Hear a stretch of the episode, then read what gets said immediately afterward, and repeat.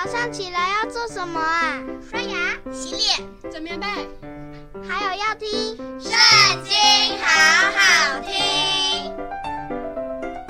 大家好，又到我们读经的时间喽。今天我们来读诗篇第一百二十八篇，开始喽。凡敬畏耶和华，遵行他道的人，变为有福。你要吃劳碌得来的，你要享福，事情顺利。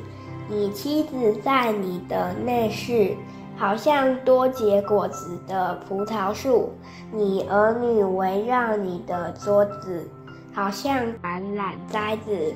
看哪，敬畏耶和华的人，必要这样蒙福。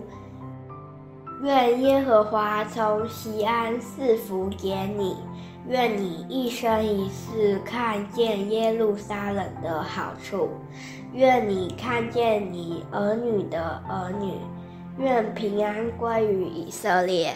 今天读经的时间就到这里结束了，下次也要记得和我们一起读经哦，拜拜。